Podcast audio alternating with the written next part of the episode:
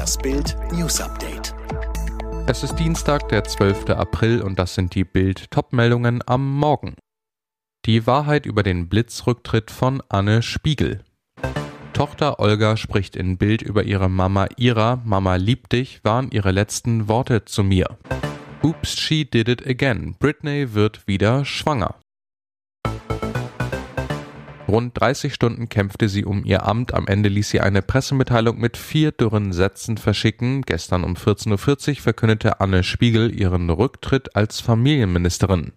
Ich habe mich heute aufgrund des politischen Drucks entschieden, das Amt der Bundesfamilienministerin zur Verfügung zu stellen, so Spiegel in der Mitteilung. Das war's. Nach nur 126 Tagen der erste Rücktritt in der Ampelregierung.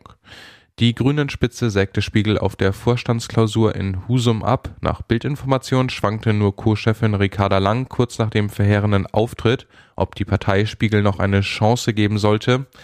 Größtes Problem jetzt der Causa Anne Spiegel, die Nachfolge. Grünen-Chefin Ricarda Lang sagte allen Ernstes, ich bitte Sie um Verständnis, dass im Moment alle mit anderen Gedanken beschäftigt sind. Man werde zeitnah eine Nachfolge ankündigen.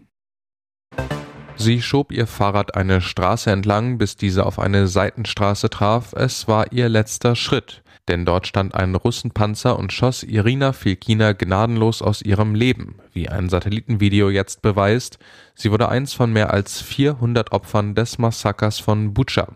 Das Foto ihrer Hand mit den sorgfältig rot lackierten Fingernägeln und dem Herzen auf ihrem Ringfinger wurde zum Symbolbild für dieses grausame Kriegsverbrechen.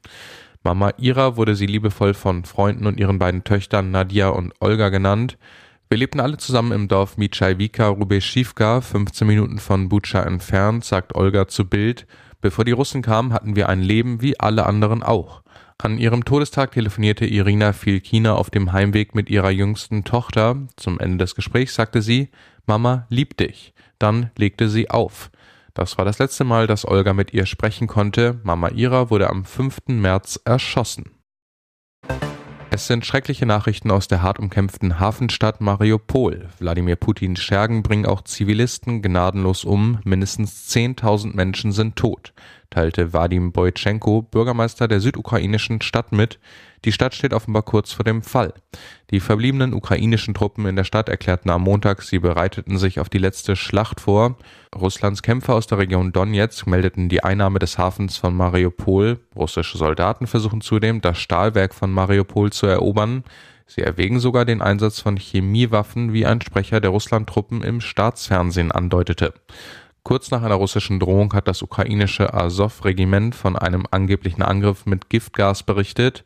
Eine unbekannte Substanz sei mit einer Drohne über der seit langem umkämpften Stadt abgeworfen worden, teilte Azov am Montagabend in seinem Telegram-Kanal mit. Mir geht es gut, sagt Selin E. in dem Video, das sie selbst im Internet veröffentlicht hat. Die junge Frau aus Plotschingen wurde entführt und soll vergewaltigt worden sein. Mit ihrer Nachricht will sie der Welt und ihrem Peiniger zeigen, dass sie stärker ist als er. Freitag gegen 20.15 Uhr ging die junge Mutter von der Arbeit an Wiesen und Feldern entlang nach Hause. Dort soll ein 36-Jähriger gelauert, Selin bedroht und in eine Gartenhütte verschleppt haben. Die Polizei fand sie erst 23 Stunden später in der Hütte. In ihrem Video schildert Selin, was sie in Gefangenschaft erlebte.